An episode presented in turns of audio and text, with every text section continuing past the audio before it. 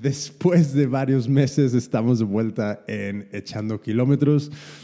Si no te acuerdas de quién soy, yo soy Jimmy Flores y soy una mitad de Echando Kilómetros, la otra mitad es Ana Belén Tapia Gómez, mi querida esposa, que ahora mismo se encuentra trabajando. Entonces, eh, a ver, hace ya varios meses, ya lo sé, ya lo sé, desde el capítulo 15 que no grabamos. En el capítulo 15 estuvimos hablando con my coach, Rafa Sugasti, eh, sobre The Speed Project y toda esa fricada de carrera que si no te has escuchado ese capítulo de Echando Kilómetros, ¿dónde has estado? Ve y escúchalo ahora mismo. Es buenísimo. Rafa es todo un crack. Lleva, lleva corriendo desde que tenía cero años y, y la verdad es que lo, lo, tiene en los huesos y es su pasión y, y es mi coach. Entonces, um, quiero retomar echando kilómetros y yo creo que esto es algo que pasa mucho en el mundo hispanohablante, donde alguien empieza un blog, un algo, lo toma, lo deja, lo toma, lo deja. Pero bueno, estamos de vuelta. Anyways, ¿dónde estoy yo?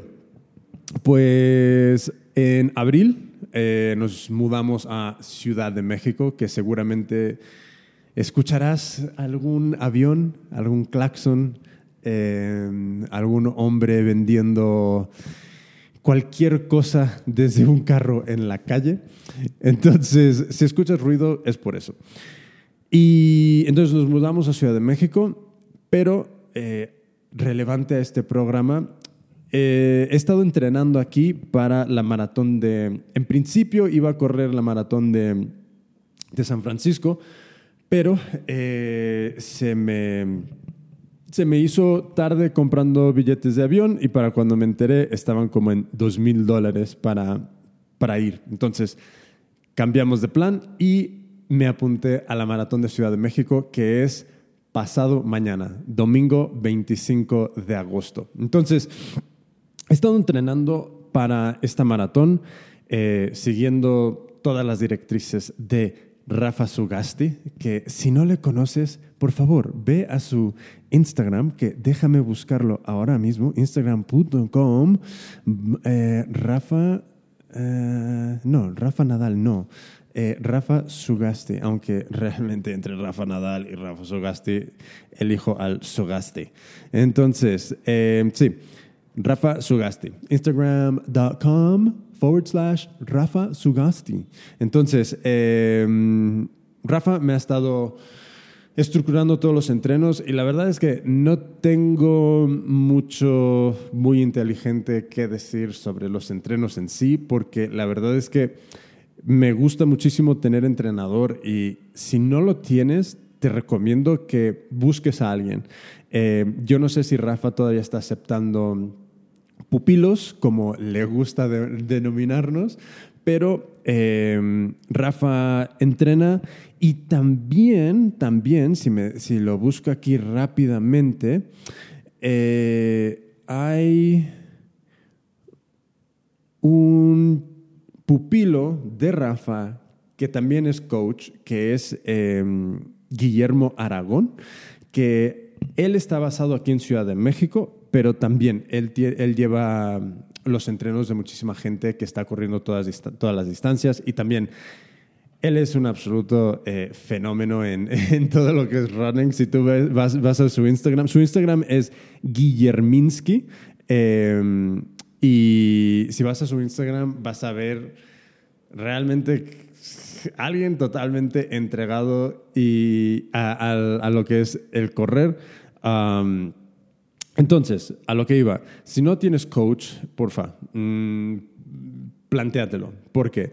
A mí me ayuda en, un par de cosas. Me ayuda a, primero, es esa como obligación superior a que le tengo que entregar estos kilómetros no solo a mí, sino a él, a Rafa. Eh, o en tu caso puede ser Guillermo, entonces, o tu propio coach o quien sea. Entonces, al tenerle que entregar esos kilómetros a otra persona, hay como un nivel de responsabilidad mayor.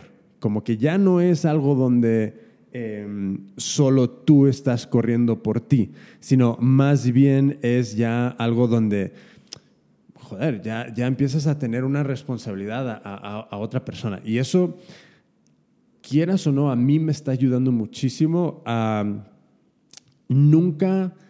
Eh, no tener la, razón para salir. Evidentemente, hay días donde no te apetece salir. Ah, déjame quitar esto de aquí.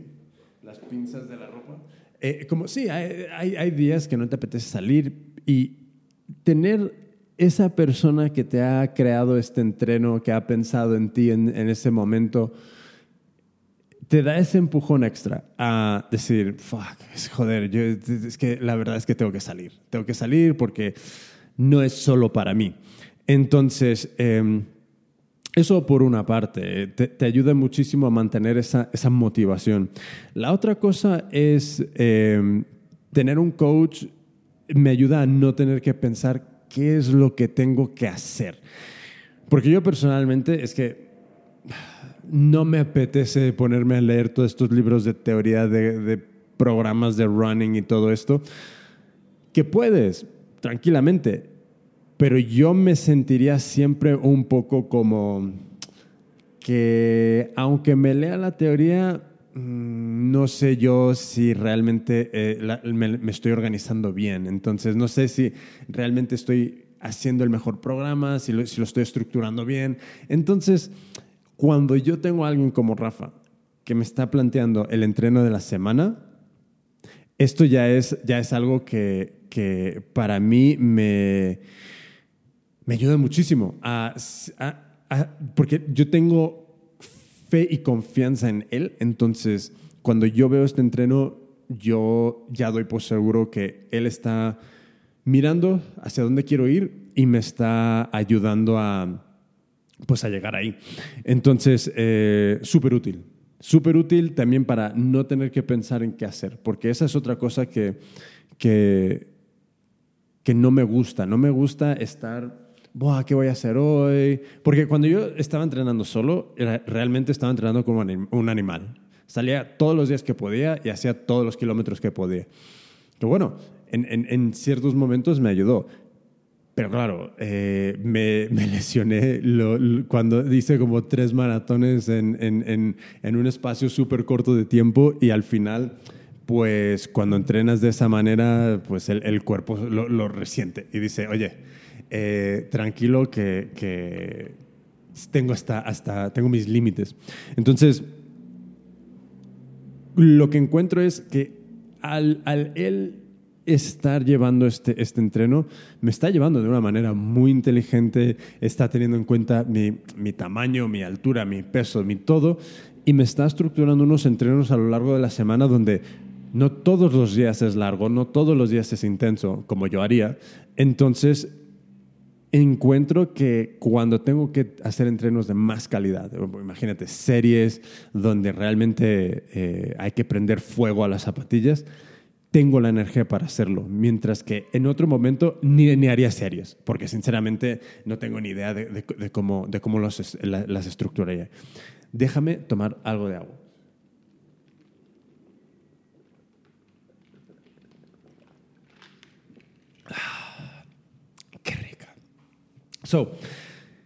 entonces, Rafa me ha estado llevando el entreno, ahora con vistas a Ciudad de México.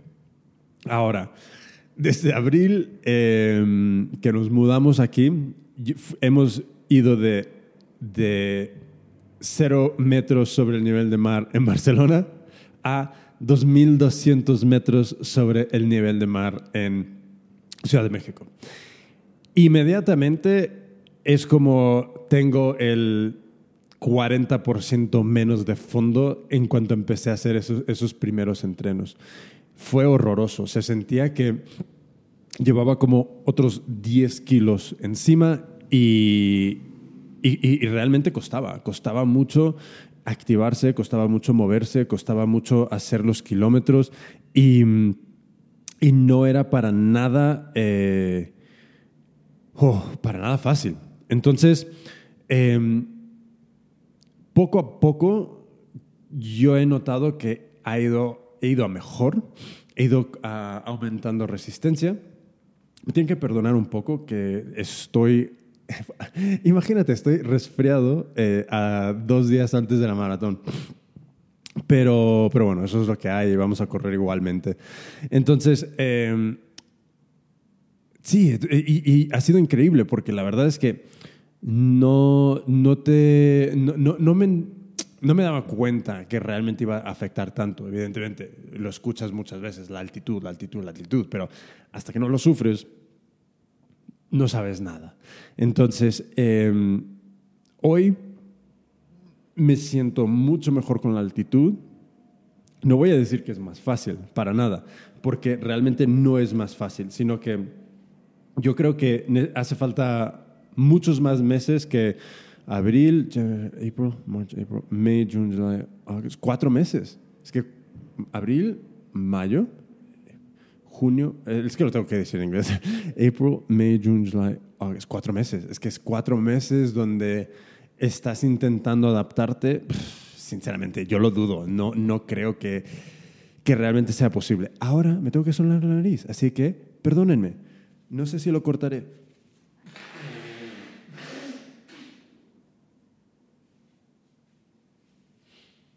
Tengo un amigo, Marco Collado, que también es runner, también va a venir a, echando kilómetros de, manera remota, que si me escuchara sonar, porque yo y él también tenemos un podcast que se llama Radio Lanza, entonces si te interesa el tema de mm, empresa, marketing, negocio, startup, lanzar tus propias ideas, pues ve, ve y escúchalo, lo puedes encontrar en radiolanza.com.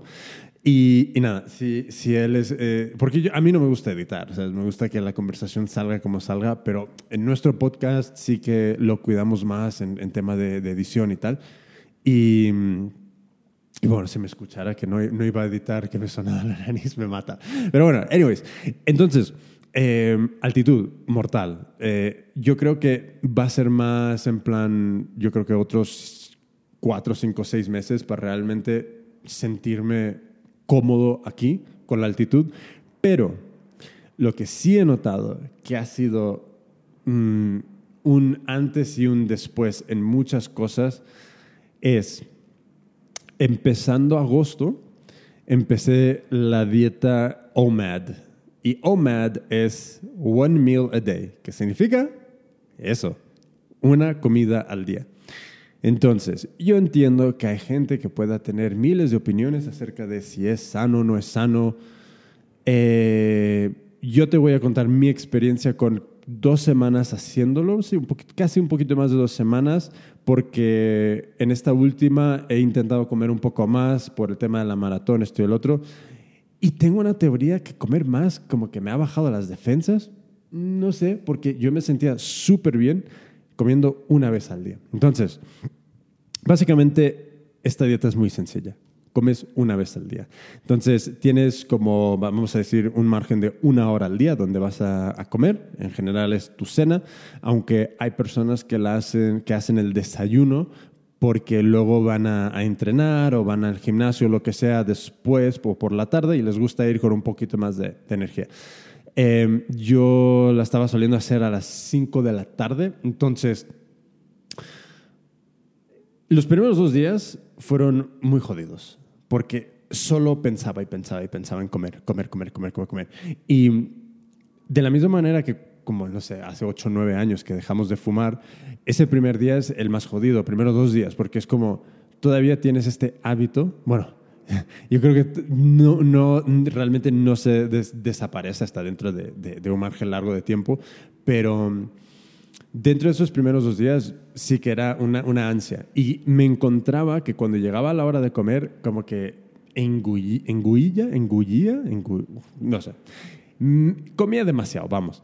Y, y entonces, poco a poco, como que me fui equilibrando más y comiendo de una manera mucho más reducida, o sea que em, no, no llegaba al punto donde me, me, quería meter todo. Entonces, en cuestión de, yo diría que esas dos semanas bajé unos casi 5 kilos. Em, y antes, sí, bajé más o menos unos 5 kilos Ayer estaba como en 86, más o menos, que es lo más bajo que he estado jamás, 86. Y cuando estaba entrenando y cuando estaba haciendo una comida al día, porque sí que se ha solapado y se ha solapado justo como en las dos semanas más duras de entrenamiento. no, no las dos semanas más duras, la semana más dura y luego la, ya la semana más tranquila. Eh, me, me sentía súper bien. No me sentía sin energía, al contrario, me sentía con más energía, me sentía, pues evidentemente, más ligero y, claro, pierdes peso, irás más rápido. Entonces sí que me noté que algún kilómetro que otro sí lo sacaba cerca de 4, el, el kilómetro 4.15, cosas así.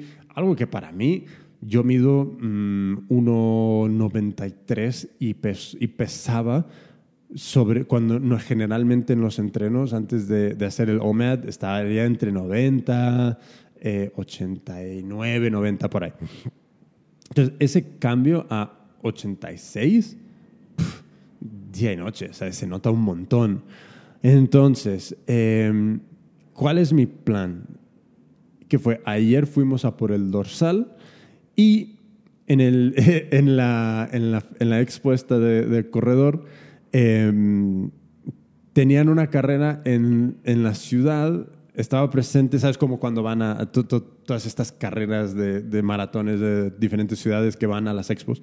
Pues había una de Juliacán, Sinaloa. Y Juliacán, Sinaloa es eh, el estado en México eh, de donde es mi familia. Entonces, mi familia es de Sinaloa. Eh, aunque mi familia no es de Juliacán, Juliacán es la, la capital, pues estaba presente la el, director de la maratón de ahí. Y al final los apuntamos. Eh, yo me apunté a la maratón, Belén se apuntó a la media. Y mm, esta es el 19 de, de, enero del 2020. Entonces, mi plan, correr Ciudad de México todo lo mejor que pueda. si puedo hacer marca personal, lo dudo, pero sería genial. Uh, porque la verdad es que no es lo mismo correr a nivel de marca, correr aquí a, a 2.200 metros. Y mi marca personal está en 3.19, entonces si, si le puedo mejorar, perfecto. Si no, pues bueno. Entonces, pero lo que voy a ir es, voy a intentar darlo todo eh, durante la carrera. Entonces, eh, pero lo que sí quiero hacer es, terminando la carrera, yo siento que me ha gustado y me he sentido tan bien haciendo una comida al día que inmediatamente el lunes después voy a volver a eso. Voy a volver a una comida al día y voy a empezar a hacer el ejercicio de em, barra hexagonal. Uh, que, a ver, es que no me acuerdo, creo que es Ryan Flaherty. Espera, sí. So, entonces, hay un. básicamente es el, el, direct, creo que es el director. A ver, que, lo busco. Flaherty. Ryan Flaherty. A ver, eh, Ryan Flaherty Nike. Porque eh, creo que es el director de algo en Nike de. Eh, Senior Director of Performance, nada más y nada menos. El, el señor Ryan Flaherty es el director de performance en Nike. Bien, entonces, él en un podcast con Tim Ferris eh, compartió un, un ejercicio que él ha determinado que es como el ejercicio para hacer si alguien quiere ser más rápido. Entonces,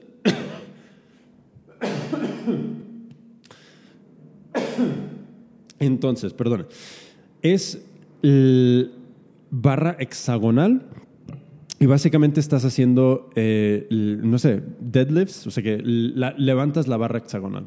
Em, bien. Básicamente la teoría es, debes de llegar a un punto donde estás levantando todo lo que puedas más que, el, más que tu propio peso de cuerpo en esa, en esa barra. Eh, él dice que la deberías de levantar y cuando estés arriba la dejas ir y la sueltas. La sueltas y la dejas ir. Porque dice que si la vuelves a acompañar hacia abajo, que ahí es como cuando se, yo qué sé, se rompe el músculo o algo y el músculo se empieza a hacer grande. Y eso es lo que él quiere evitar. Quiere evitar que el músculo se haga grande, pero que sí se fortalezca para que, porque dentro de todos sus entrenos y toda la gente que lleva de élite, él ha determinado que los que levantan, que ese es el número, básicamente. Si tú levantas más que tu propio peso de cuerpo en esto, entre más levantes, más se traduce a velocidad.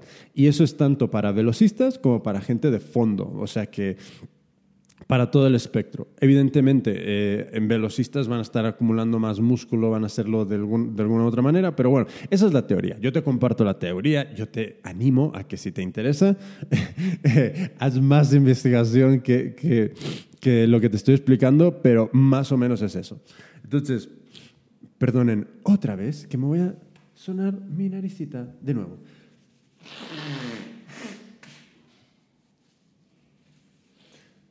Estamos de vuelta. Entonces, em, lo que quiero es más o menos dos, semanas de descanso entre la maratón y cuando vuelva quiero empezar con este ejercicio más o menos unos dos meses muy cañón y, y ver a cuánto llego, ya iré compartiendo mis primeras levantadas, a ver qué es lo que puedo levantar, porque no tengo ni idea.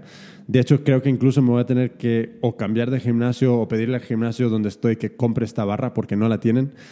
Em, pero sí, parece interesante. Entonces, voy a probar eso. Voy a probar. Quiero seguir con one meal a day porque idealmente me gustaría bajar a unos 80, 82 kilos. Y. Eh, dar una, un, tener una maratón súper buena en, en, Juliacán el 19 de, de, de, enero, porque tengo un objetivo muy grande. Rafa Sugasti me compartió que para ser parte de los Pigeon Runners, ese, ese, ese club número uno de running de hispanohablantes y de anglosajones de todo el mundo, tienes que tener una marca de 2.45 para poderte... Ah, no, era el Sugar Athletics. No, creo que era Sugar Athletics. Ay, ahora... No, sí, para tener la camiseta de Sugar Athletics tienes que tener marca de maratón como de 2.45. Rafa, voy a por esa camiseta. Entonces, em, en eso estamos. So, yo lo que voy a hacer es, después de la maratón, la semana que entra o algo así, voy a quedar con, con mi amigunchi Mark, que Mark también es un... Eh, hace CrossFit, corre, eh, un, un, personaje. Entonces, eh, seguramente que haremos un echando kilómetros juntos. Daré un update de, de esta maratón y empezaré a compartir cualquier otra cosa, conocerán a Mark, que también, si alguien se, se estudia todo lo que tiene que ver con todo performance, es, es Mark también. So, esto, yo creo que ya hemos llegado al final de este capítulo. Lo hacemos cortito, pero con, con mucha chispa. Eh, me gusta estar aquí de vuelta. Me encantaría que, sobre todo, Uh, síganme en Strava, supongo, que ahí es donde voy a ir echando todos los entrenos, pero también eh, estamos en, en Instagram, que estamos en Echando Kilómetros. Sí, Echando Kilómetros todo junto. Luego creo que también estamos en Twitter. En Twitter es Echando KMS. Echando KMS. ¿Dónde más? Sí, en Facebook estamos en Echando Kilómetros. Entonces, pero si quieres ver entrenos, si quieres ver tiempos, si quieres ver todo este rollo, eh, ya sabes, estoy en Strava. Em, ¿Cuál es? Strava barra athletes barra 1199703. De nuevo, 1199703. Pero bueno, si te tecleas Jimmy Flores, seguramente que me encuentras por ahí. Hemos llegado al final del capítulo. Me alegro de estar de vuelta. Me gustaría que me contaran qué son los retos que tienen ustedes, que van a correr, que van a nadar, que van a hacer bici, eh, kilómetros o no, quién está dejándolo todo por ahí, rompiendo zapatillas y, y- y- y- sudando la gota gorda. Pues cuéntenme. Y hasta la próxima. Yo soy Jimmy Flores. Ana Belén Tapia Gómez está trabajando. Y esto ha sido Echando Kilómetros. Hasta luego. Bye.